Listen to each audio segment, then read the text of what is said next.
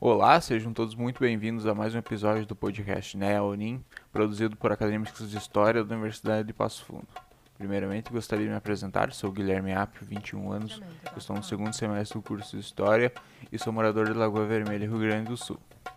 O artigo que irei apresentar hoje se chama As Crianças na Dinâmica do Tráfico Interno de Escravos a partir da cidade do Rio de Janeiro entre os anos de 1809 até 1834.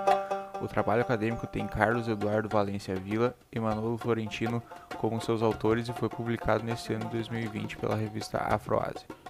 Primeiramente, vamos contextualizar um pouco a época. O Brasil era um país ainda com um modo de produção escravista, onde traziam da África toda sua força de trabalho, escravizando o povo africano e não somente as trazendo para cá, mas também vendendo para outros países. O país ainda era uma colônia de Portugal. O início do período estudado se passa três décadas após a Inconfidência Mineira, ou seja, havia uma espécie de crise em Minas Gerais onde o ouro já era garimpado em menor escala, devido a já não ser mais tão abundante quanto no início. E Portugal acha que estão sonegando, devido às baixas quantidades de ouro extraído. Então Portugal começa a cobrar impostos anuais, além da porcentagem extraída como era no começo. Esse fato é muito importante pois o Rio de Janeiro é o porto mais próximo de Minas Gerais, e de onde vinha toda a grande parte de escravos comprados pelos grandes mineradores e fazendeiros da região. Em 1822, o Brasil se torna independente de Portugal e no começo do século XIX os ingleses já começam a exercer pressão no Brasil pelo fim das exportações de escravizados.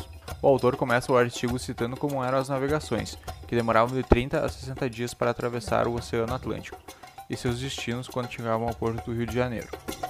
Havia uma alfândega que anotava tudo sobre onde vinha o negro, e uma pequena parte continham descrições bem detalhadas, como sexo, cor dos olhos e árvore genealógica, provavelmente escravizados de boa genética física, que aumentava o preço.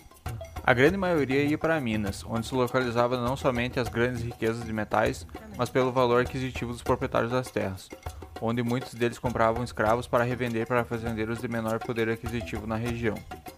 Outros iam para Santa Catarina, Rio Grande do Sul, Salvador, Cachoeira de Itapemirim, Montevidéu e Buenos Aires.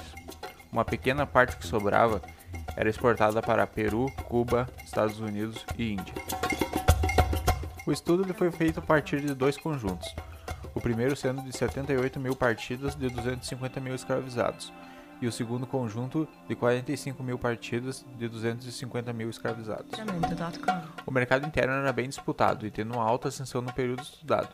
Grandes empresas já tinham se fixado, dominando o mercado de exportações vindo da África, tendo uma ótima logística e planejamento sobre o mercado de oferta e demanda para não alterar muito o preço.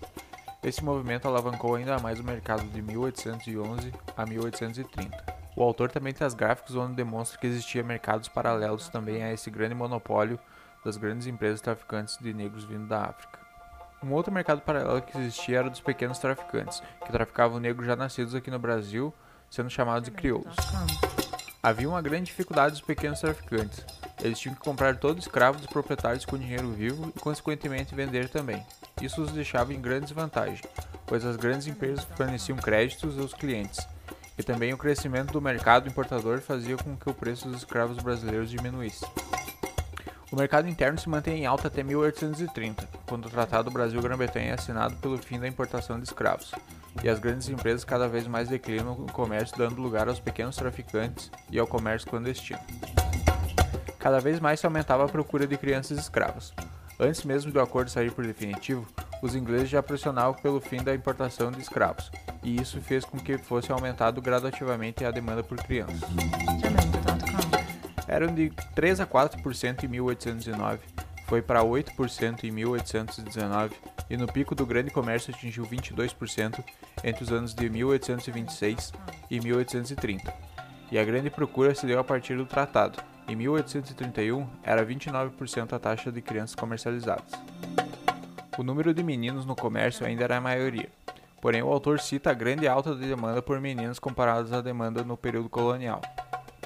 Crianças essas que eram comercializadas solitariamente, sem o acompanhamento de nenhum familiar próximo. O intuito por essa demanda era, claro, a continuação da escravidão, a fim de suprir a demanda por mais tempo, dando assim mais vida útil à escravidão com o fim do comércio transatlântico. A fonte principal desse estudo, o autor retira da seção de passaportes da Intendência Geral da Polícia, onde o intuito do autor com o artigo é entender melhor como funcionava o mercado interno de escravos no Rio de Janeiro durante os anos de 1809 a 1834. Porém, o próprio autor cita diversas vezes no artigo que faltam mais detalhes sobre valores e outros documentos para entender melhor como se dava o mercado em outras épocas. Bom, espero que tenham gostado, aprendido um pouco mais sobre o mercado interno escravo brasileiro, tenham se interessado mais por ler o artigo e aprender com mais detalhes sobre o assunto estudado. Espero ter contribuído também com a divulgação desse material para os nossos ouvintes. Vou me despedindo por aqui, um grande abraço e até a próxima.